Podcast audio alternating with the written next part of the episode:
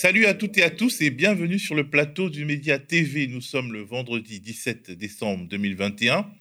Ce n'était pas prévu, mais je remplace au pied levé ma collègue et camarade Nadia, qui est malade. Car oui, nous ne sommes pas des robots ni vous qui nous regardez, ni nous qui sommes regardés.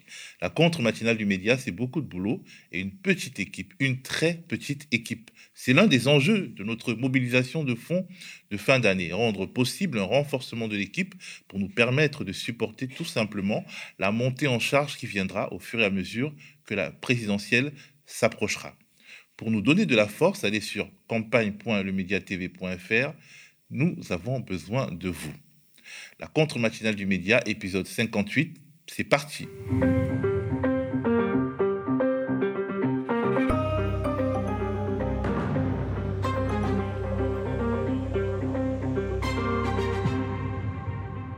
Aujourd'hui, ce sera une mini matinale. C'est vendredi. Allez, faites-nous une petite fleur. L'essentiel de notre émission sera consacré à un entretien en visio avec Nicolas Framont. Nicolas Framont est sociologue, co-rédacteur en chef de Frustration Magazine et chroniqueur aux Médias TV, alors que l'hypothèse Christiane Taubira sauveuse du peuple de gauche ne cesse de monter dans le microcosme médiatico-politique. Un article plutôt bien troussé, très bien troussé d'ailleurs, de Nicolas Framont, qui date de juin dernier, refait surface. Sainte Taubira peut-elle nous sauver? Bien entendu, le titre est ironique. Nicolas Framont a plusieurs arguments qui visent à repolitiser la question et à remettre en cause le degré de progressisme et de conscience sociale de celle qui a été la ministre de la Justice de François Hollande. Il reviendra pour nous, Nicolas Framont, sur le sujet, mais avant, titrologie. Finalement, la grande grève du week-end à la SNCF n'a pas eu lieu, même si ce matin, on peut observer des perturbations dans le trafic. Hier, après UNSA Ferroviaire, Sudrail et la CGT ont levé leur préavis de grève. Les syndicats ont obtenu, au moins partiellement, satisfaction de leurs revendications. On reviendra dessus début de semaine prochaine. En tout cas, dans son édition de ce matin, le Figaro, quotidien contrôlé par la famille Dassault, sixième fortune de France, eh ben, le Figaro triomphe, SNCF, la CGT échoue dans sa stratégie de blocage total. Titre guerrier, mais contenu plus nuancé. En gros, la direction ayant lâché du lest sur plusieurs revendications, la base aurait poussé le sommet à lui aussi faire un geste de dernière minute. Trop tard pour avoir un trafic normal aujourd'hui, mais il se normalisera pendant le week-end, explique le Figaro droit d'informer ces politiques qui jouent avec le feu. C'est le titre de l'humanité. Le quotidien d'inspiration communiste écrit Symptôme de la crise démocratique, les charges des politiques à l'encontre de, de la presse s'intensifient depuis 15 ans. À l'approche de la présidentielle 2022, un nouveau cap est franchi par Éric Zemmour. Des rédactions sont alertes. Libération, de son côté, livre une enquête sur la compagnie de sécurisation et intervention de Seine-Saint-Denis, violence policière, la CSI 93, en toute impunité, avance le quotidien de centre-gauche. Libération a pu reconstituer une liste vertigineuse de délits et crimes reprochés à l'unité. Brutalité, propos racistes, accusations de vol et procès-verbaux inexacts de juin 2017 à mai 2020. Malgré une mise sur écoute des auditions, des rapports de l'IGPN, les enquêtes menées sont souvent classées sans suite et la plupart des, agents concernés sont toujours en poste. La CSI 93 représente à elle seule les dérives de la police française, un récit poignant avec de nombreuses affaires recensées, étayées, documentées, avec beaucoup de retranscriptions, d'enregistrements. Un exemple parmi tant d'autres, le 23 avril 2020, une conversation est captée par la sonorisation installée dans les vestiaires de la compagnie. Des policiers non identifiés font le récit d'une autre scène de violence raciste, cette fois à la Courneuve, et, semblent se féliciter que ces faits n'aient pas pu être filmés par des témoins, étant donné qu'ils se déroulaient, là encore, dans un fourgon en roulant. Je vais quand même péter ses dents, dit l'un d'eux. Ouais, mais en roulant, intervient un autre policier qui ajoute Il n'y a pas de caméra. On lui a mis des patates en lui disant un putain de singe, complète l'un des agents. Aucune investigation n'a à ce jour été menée sur ces faits. Le parquet de Bobigny assure à Libération qu'une enquête sera ouverte prochainement. L'opération séduction de Macron pour 2022 titre Le Monde qui revient sur l'interview en différé du chef de l'État avec deux journalistes de TF1 et LCI, une interview diffusée avant-hier soir. Macron aurait joué la carte de l'empathie et de l'humilité. Il a réfuté que les plus modestes aient vu leur pouvoir d'achat reculer depuis 2017 alors que les débats sur le fameux pouvoir d'achat montent, montent et montent. Il montera en 2022. Indépendant, Mediapart fait la part belle à un nouveau rebondissement dans l'affaire Squarcini, du nom de l'ancien chef des services secrets intérieurs sur Sarkozy, Bernard Squarcini, qui avait été embauché en 2013 par LVMH après son départ de la direction centrale du renseignement intérieur, anciennement DCRI, aujourd'hui DGSI. Dans un article signé par Fabrice Arfi, le journal d'investigation révèle que le géant du luxe a signé dans la plus grande discrétion avant-hier une convention judiciaire avec le parquet de Paris, une reconnaissance des faits contre une amende négociée à 10 millions d'euros.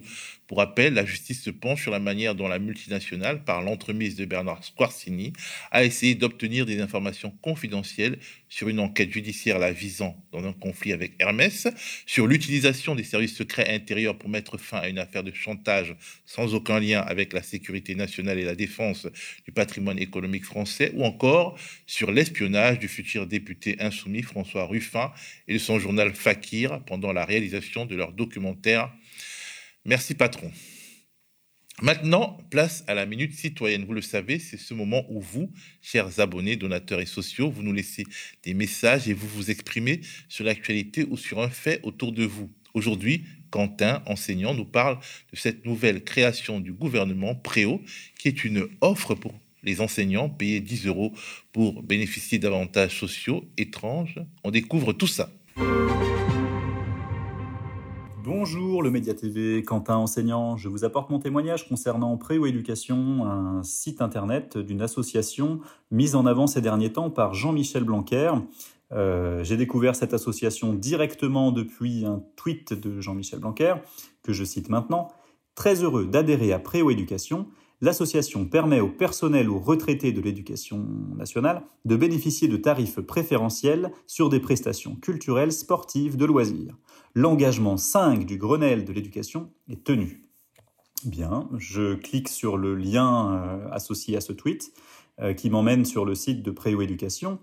Euh, je cherche à visualiser les offres dont je peux bénéficier en tant que personnel de l'éducation nationale et il s'avère que pour pouvoir y accéder, il faut que je devienne adhérent. Alors je remplis les différentes informations personnelles, mon adresse académique, bref, je prouve que je suis enseignant, mais ça ne suffit pas. Pour accéder aux offres, je dois payer 10 euros. Alors je paye 10 euros euh, et, j'accède au contenu. Et c'est un contenu euh, qui, à mon sens, est complètement vide. Euh, des offres trouvables sur Internet en fouillant un petit peu. je peux acheter des cartes cadeaux, euh, par exemple de ces discounts de 10 euros qui me permettent d'avoir des chèques cadeaux de 10 euros. Donc la même chose, aucun intérêt. Euh, je suis extrêmement surpris par l'engouement médiatique euh, de Jean-Michel Blanquer et autres personnalités très, très, très étranges. je me suis intéressé du coup à quel était cet engagement 5 du Grenelle de l'éducation euh, et, donc, je, vous lis maintenant le titre. Le titre est Bénéficier de nouveaux avantages sociaux. Donc, pour les enseignants, on peut imaginer euh, la création d'un CE, mais euh, un CE payant, c'est surprenant. sur, le, site toujours ou du, Grenelle, donc sur Éducation Gouv, hein, on peut lire que c'est une association nationale. Alors, une association nationale en creusant un peu, on se rend compte que cette association nationale, elle est euh, complètement privée.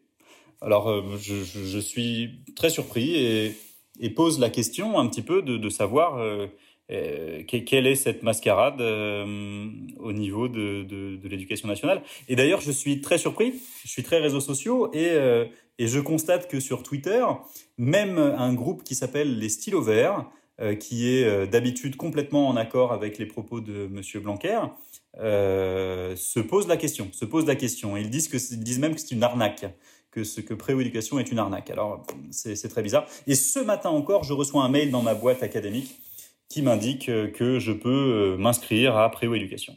Voilà, à vous.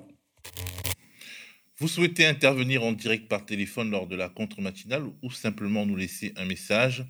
Contactez-nous via contre matinal avec un tiret contre-matinal mediatv.fr ou sur le 01 48 37 33 20. Avant de continuer la contre-matinale et de discuter avec notre camarade Nicolas Framont de la bulle médiatique Christiane Taubira, je voulais vous parler d'un sujet très important. Le média, on le rappelle, est à un moment crucial de son développement. Nous sommes engagés dans notre levée de fonds de fin d'année. C'est elle qui déterminera notre avenir proche, conditionnera notre survie et nous permettra ou pas de renforcer notre dispositif en vue de l'élection présidentielle qui vient. C'est le moment de nous aider via un don sur la plateforme OKPAL défiscalisée à 66% pour ceux qui payent des impôts sur le revenu. Regardons un petit module d'autopromo. Bonsoir Eric Zemmour. Bonsoir. Marine Le Pen, bonjour. Bonjour. Merci d'être avec nous ce matin. Vous êtes candidate à l'élection présidentielle. Il ne faut certainement pas accueillir ces migrants. Donc beaucoup sont potentiellement dangereux. Ah, on les laisse mourir de froid derrière les barbelés. bien sûr que oui, mais bien sûr que oui. Il faut que la police tire à balles réelles. Ça rigole plus là. Hein. Eh, reculez, reculez.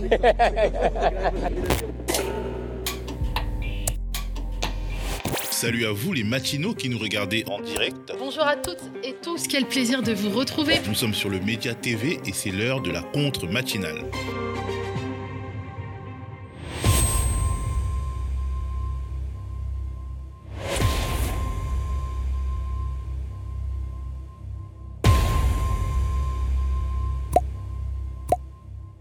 Alors, retour sur le plateau, j'ai envie de vous lire un petit extrait euh, d'un article de la rédaction de Frustration Magazine. Alors, je lis. Et si, face au chaos ambiant, c'était une grande dame de la politique française qui pouvait nous sortir de l'impasse? Christiane Taubira, notre solution commune, on y croit dur comme fer, parce qu'il ne s'agit pas de n'importe quelle politicienne. Qu'en est-il vraiment? Taubira est-elle la clé pour nous sortir de l'enfer, le phare dans l'inconnu ou encore la lumière dans les ténèbres? Rien n'est moins sûr, écrit donc la rédaction de Frustration Magazine. On décrypte tout ça avec euh, notre invité, son co-rédacteur en chef et euh, chroniqueur aux médias TV aussi, Nicolas Framont, notre invité du jour. Bonjour Nicolas, comment tu vas? Quoi Comment tu vas? Impeccable. Ok, euh, désolé de te tenir éveillé euh, aussitôt. Je suppose que euh, tu dors encore à 7 heures normalement ou alors non? Non, plus à 7 heures là. Non, non, c'est bon. T'en fais pas. En tout cas, c'est très, nous sommes très contents de t'avoir aujourd'hui sur notre plateau par le biais de la visio pour parler, donc évoquer la question euh, Christiane Taubira que Frustration Magazine a, euh, disons, posé sur le, sur, dans le débat euh, public avec, des, disons, avec un angle qui est plus politique, qui est plus euh, un, angle de fond que ce, que, euh, ce à quoi on a assisté depuis, ce qu'on a lu, ce qu'on a entendu. Alors, on voulait revenir avec toi dessus. avant d'entrer donc dans le vif du sujet, de la proposition politique de Christiane Taubira, on voulait parler un peu de tactique. Christiane Taubira est-elle candidate ou pas candidate? La question se pose, on sent une hésitation ou alors disons, la mise en scène d'une hésitation. On regarde un petit magnéto. Ils vous attendent. Oui, mais moi, je me tue à expliquer et je ne vais surtout pas le faire à cette génération. C'est une génération à qui il est important d'expliquer qu'il n'y a pas de personne providentielle. J'en suis absolument persuadée. vous êtes déjà présenté. Alors bon, euh, il n'y a pas de personnes providentielles, mais il y a quand même plusieurs personnes qui font euh, croire, qui euh, entretiennent l'idée que Christiane Taubira pourrait être la solution providentielle face aux divisions de la gauche et face, disons, à la montée en puissance du bloc de droite et d'extrême droite. Est-ce que, à ton avis, elle est sincère quand elle dit qu'elle n'est pas candidate, ou alors elle entretient la rumeur sur le fait qu'elle serait intéressée? Ça, je ne sais pas du tout euh, si elle est sincère, je ne la connais pas. Euh, mais euh, ce qu'on a pu voir, nous, c'est qu'il y avait quand même des petits réseaux de gens très minoritaires hein, qui, en tout cas, agitaient en permanence cette possibilité-là. Et à la base, cet article, on l'a écrit parce que des gens nous disaient il faut vraiment en parler parce que, alors, je tiens à dire des gens très citadins, très parisiens, nous disait euh, dans euh, partout où je vais, euh, on m'en parle, je ne sais pas quoi répondre à ça, c'est un sujet qui revient tout le temps comme étant la solution, etc. Alors chose dont moi j'avais pas du tout entendu parler en, vivant en Charente-Maritime. Ça c'est quand même aussi un détail géographique important. donc sa sincérité, elle, je ne sais pas. Par contre, c'est vrai qu'il y a plein de gens qui ont l'air de dire que ça serait la solution. plein de gens qui sont sociologiquement situés. Sociologiquement situés, c'est-à-dire, tu peux aller un plus en profondeur, ils sont citadins, parisiens, bourgeois peut-être? Bah oui, c'est plutôt l'impression qu'on en a. Alors après, il faudrait des études pour confirmer ça, mais en tout cas, clairement, il y a un tropisme, je dirais même dans le monde du journalisme, parce que moi, ce que je constate, c'est qu'en fait, la candidature Taubira, elle est toujours réintroduite par des magazines et des journaux, sans qu'il y ait d'événements spécifiques qui justifient d'en parler. Donc c'est ça qui est intéressant, c'est qu'elle-même ne fait pas grand-chose concrètement. Par contre, euh, bien, euh, en fait, l'hypothèse Taubira, c'est comme ça que ça s'appelle souvent, est toujours ressortie euh, par, des, par des journalistes. ce qui est intéressant, parce que du coup, en fait, c'est, pour moi, c'est vraiment une création d'actualité, c'est une création d'information à partir de rien, sans que la, première intéressée se soit prononcée. C'est ça qui est très étrange avec cette candidature, qui revient à peu près dans le, débat public par la force médiatique tous les deux mois à peu près. Alors, vous, vous parlez donc d'engouement, de construction médiatique euh, à propos de Christiane Taubira, qui représenterait, euh, selon ceux qui portent l'idée qu'elle doit être la figure, disons, centrale à gauche, Taubira représenterait la synthèse, la possible symbiose de la gauche, ce concept dont frustration, vous dit, à frustration vous dites vous méfiez comme de la peste, puisqu'il rassemble des gens euh, qui ont soutenu la destruction du code du travail et celles et ceux qui luttent pour sortir du capitalisme. Euh, mais euh, en réalité, vous notez aussi que quand on parle de Taubira, il n'est pas question en réalité de tout cela, mais de Taubira qui incarne, qui parle bien, qui a la classe, on regarde un petit extrait qui montre quand même effectivement euh, les compétences oratoires de Christian Taubira. C'est un pays où on humilie. On a humilié un gamin euh, il y a quelques jours, c'est-à-dire qu'on l'empêchait de manger parce que sa maman n'avait pas payé la cantine. L'enfant n'a pas payé ça. Heureusement, la défenseur des droits s'est autosaisie. C'est un pays où on humilie tranquillement. On, on, prive et on humilie. Il y a quelques mois ou un an, on a humilié des adolescents, les mettant à genoux en public. On humilie dans ce pays et on trouve ça normal. Le pays reste calme alors qu'on écrase la jeunesse de ce pays, alors que nous sommes tous en danger, alors que nous savons que les dangers climatiques ne peuvent pas attendre, que nous savons que l'injustice sociale, ça produit de, la colère, de la rage. On sait tout cela. On ne peut pas s'amuser et simplement s'asseoir et dire je suis candidat, je suis candidat. Et je ne critique pas celles et ceux qui sont candidates et candidats. Je dis que moi, face à cela, je ne peux pas juste m'amuser et laisser, euh, bon voilà, les Zemmour et d'autres après Zemmour, il y en aura d'autres, parce que des individus comme ça, euh, qui sont dans un confort, un confort matériel, un confort social, un confort euh, moral, entre guillemets, parce que personne ne conteste leur haine, personne, personne ne les marginalise, personne ne les stigmatise dans l'incapacité qu'ils ont d'accepter la société et la présence des autres, on ne peut pas se permettre de jouer.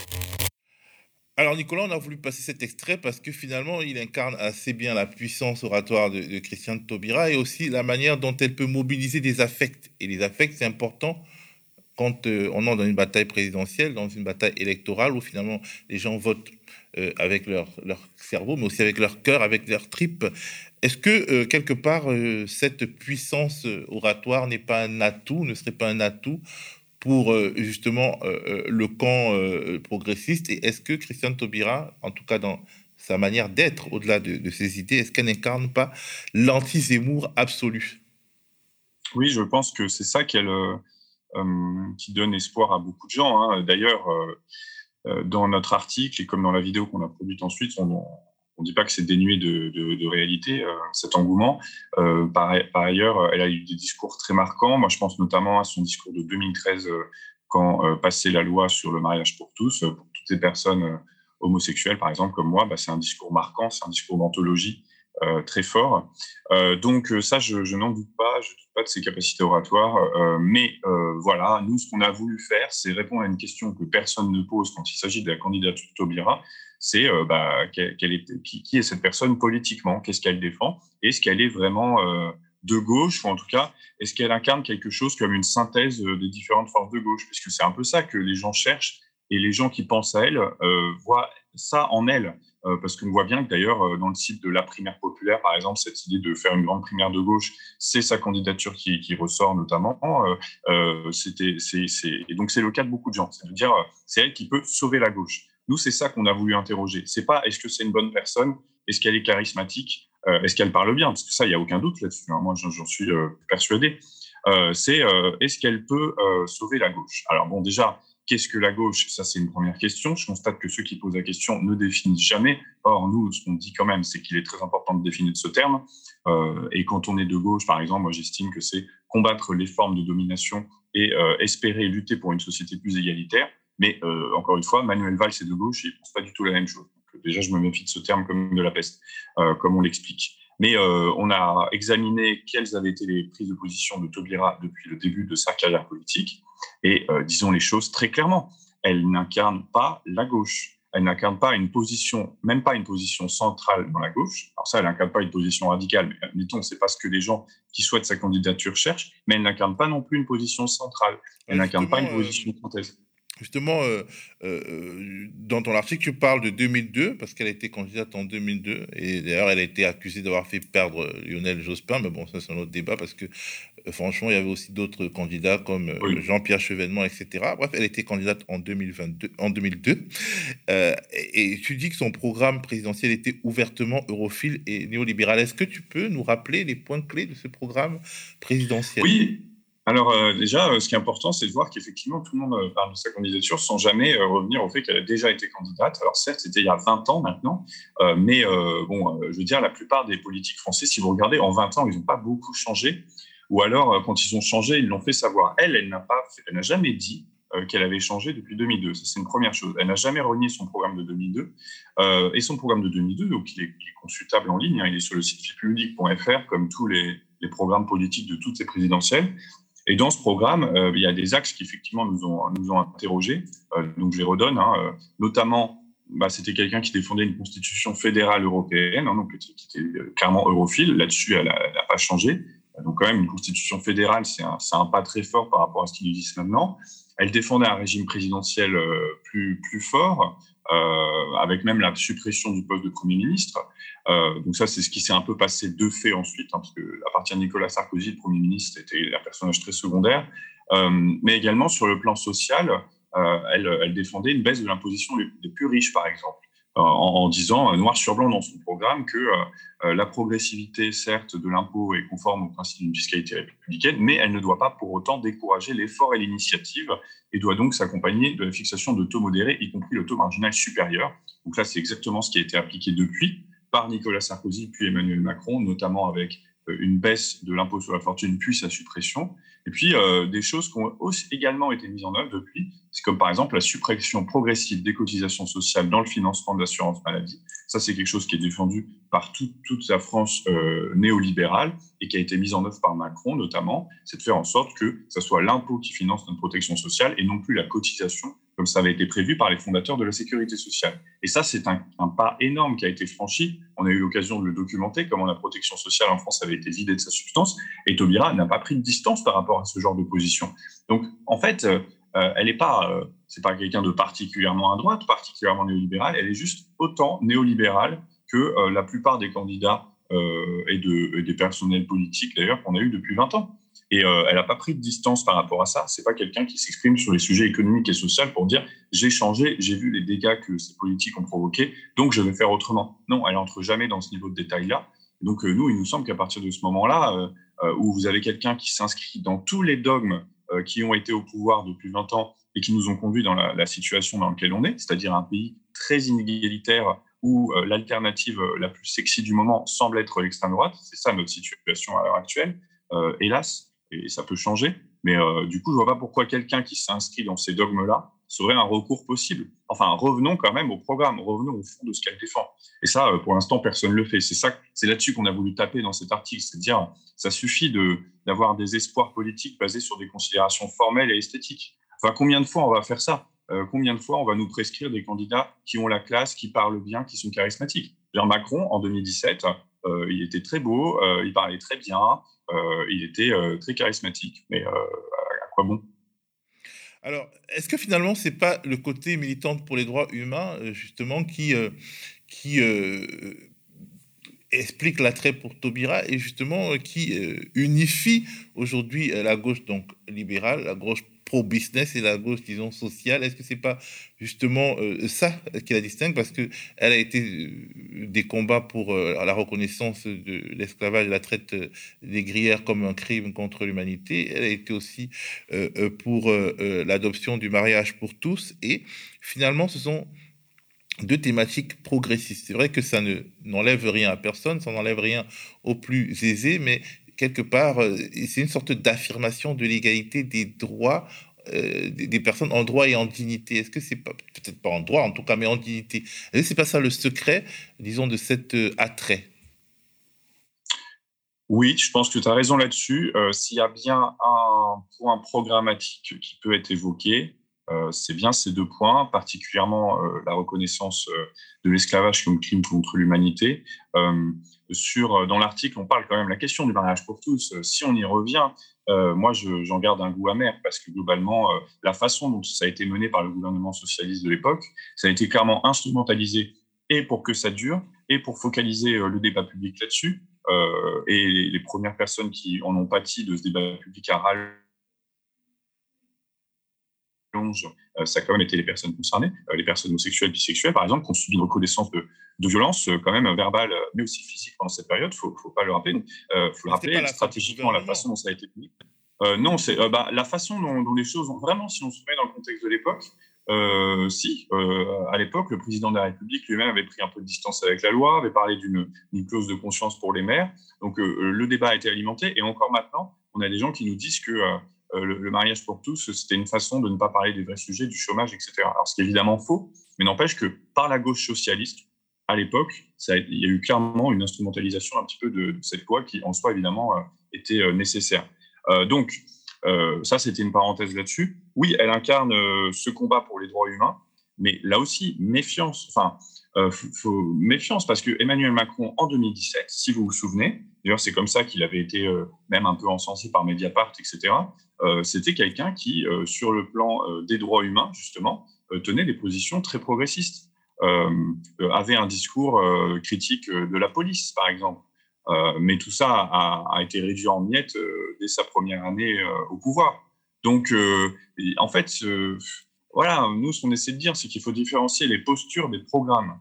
Euh, et en, France, on a besoin, euh, sur une présidentielle, de pas uniquement faire confiance à des gens sur leur posture. Enfin, ça nous a mené dans le mur depuis très longtemps.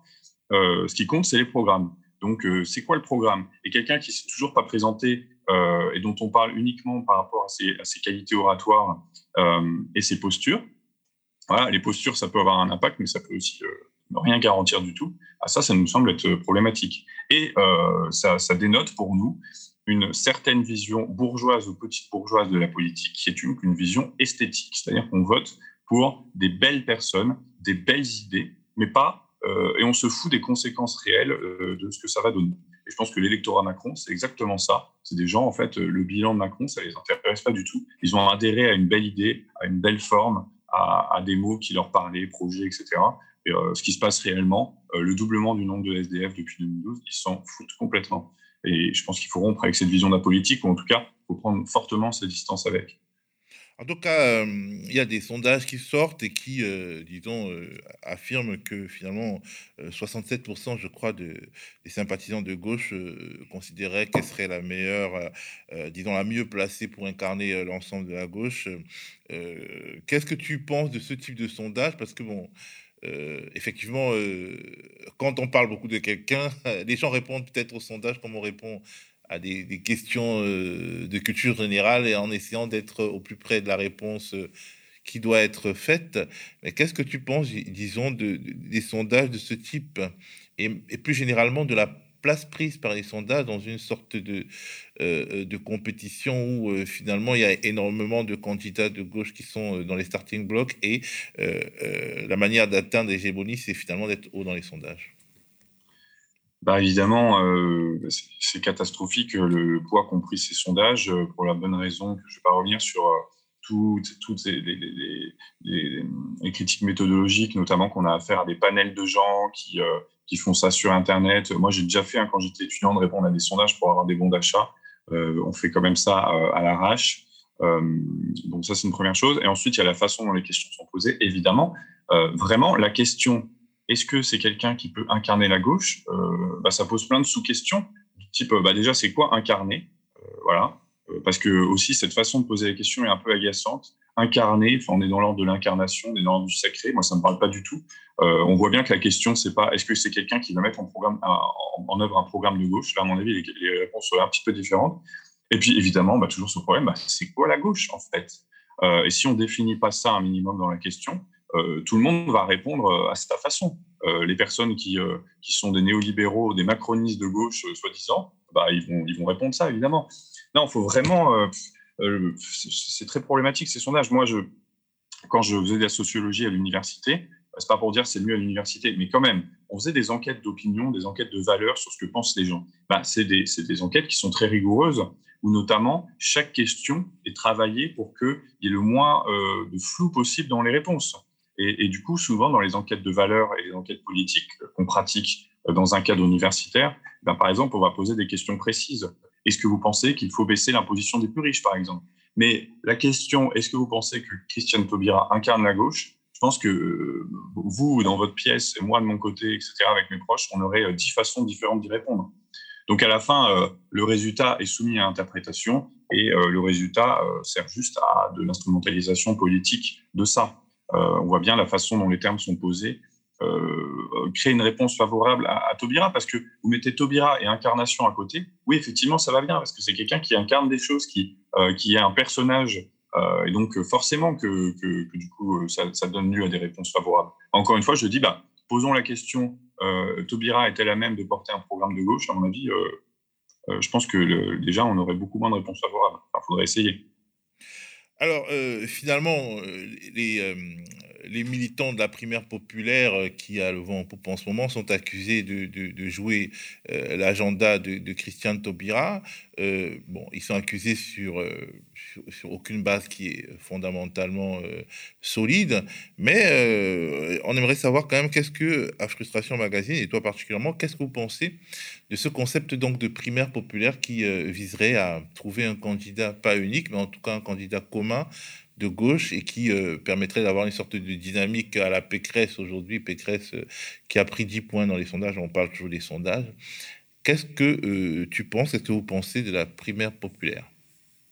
Alors déjà, on, va, a décidé de poser un peu le sujet. Là, moi, je vais essayer de me pencher dessus parce que quand même, ça soulève des questions, cette histoire de primaire populaire, parce qu'on voit qu'en fait, on a là affaire à un lobby.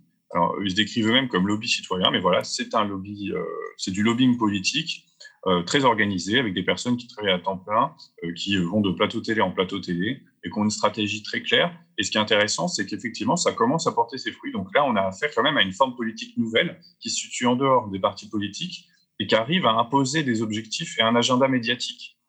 Euh, donc ça, déjà, c'est intéressant. et de se demander bah, comment, comment ils travaillent, qui sont les personnes. Alors si on fait déjà un petit relevé sociologique de qui sont les militants de la primaire populaire, bah, c'est pas populaire déjà. Bon, alors il faut toujours se méfier des choses qui se disent populaires, évidemment, euh, tout comme des choses qui se disent de gauche. Mais euh, déjà, si vous regardez la sociologie des militants des primaires populaires, euh, ce sont des jeunes gens issus de, grandes écoles et d'écoles de commerce. On n'a pas quelque chose de populaire. Premier détail.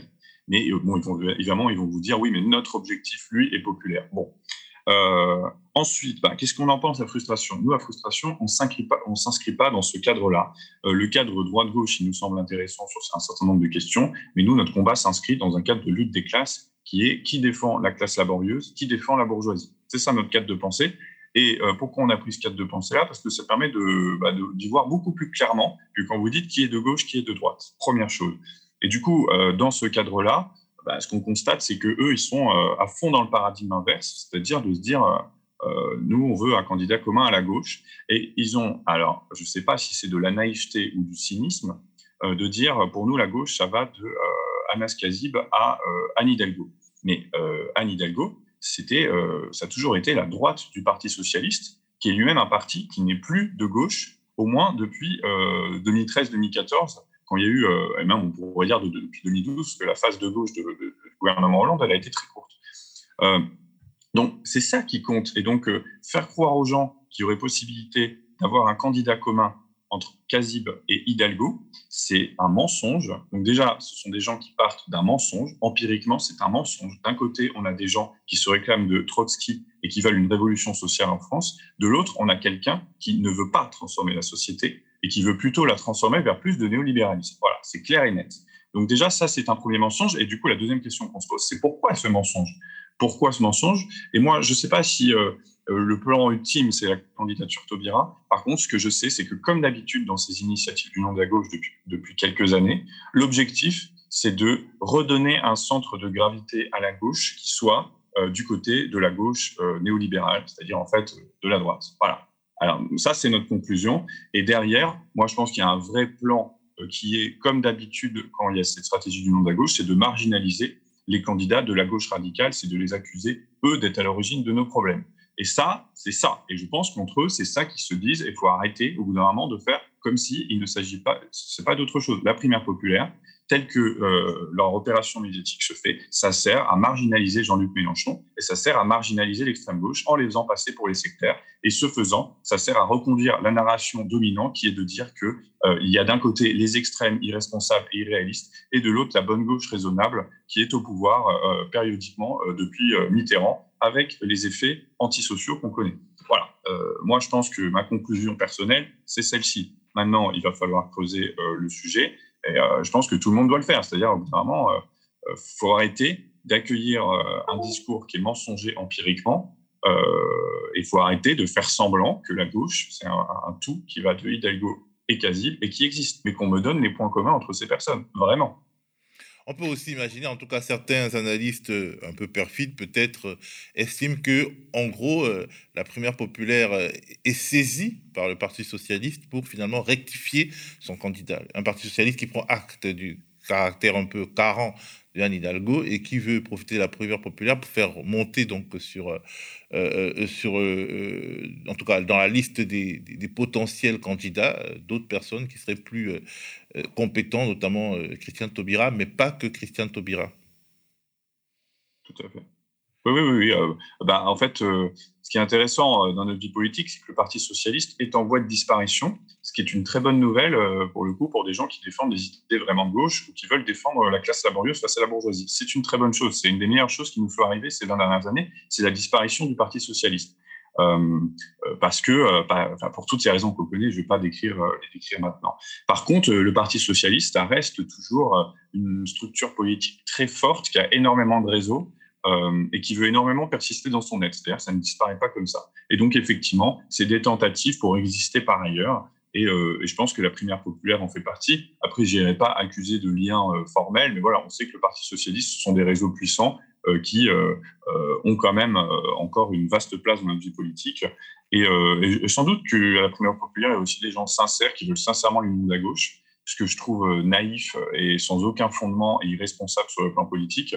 Euh, et puis sans doute que dans, les gens qui gravitent autour de cette sphère, il y a aussi des gens qui simplement veulent sauver le Parti socialiste de sa disparition, euh, ce qui est effectivement euh, une tentative désespérée, mais qui peut fonctionner, parce que le Parti socialiste étant le parti de la bourgeoisie depuis 30 ans, bah oui, du coup, il, est fort et puissant, évidemment. Merci beaucoup, Nicolas. On, t'a accaparé ton début de journée. donc, on te dit bonne journée. bonne journée à toute la Charente-Maritime, d'ailleurs. Merci beaucoup. Bonne journée à vous. Bonne journée. Allez, voilà, c'est fini pour aujourd'hui la contre matinale. Restez connectés aux médias TV ce week-end. On prépare quelques surprises. Quant à vous, on se retrouve lundi. Quant à nous, euh, on se retrouve lundi avec euh, un nouvel épisode de, de cette émission du matin. N'oubliez pas, si vous le pouvez, de participer à notre mobilisation de fonds de fin d'année. Nous en sommes déjà à 19 000 euros une très belle somme. Nous vous disons merci. Le premier objectif, c'est 30 000 euros. Ce n'est que le premier objectif qui nous permet de rester, euh, euh, disons, euh, à flot. Et il faudrait qu'on l'atteigne quand même assez vite pour pouvoir aller, si on peut, aux, objectifs d'après et, avoir vraiment de la force en 2022. Donnez donc nous de la force, donnez-vous de la force. Vous êtes notre seul soutien. Merci à vous.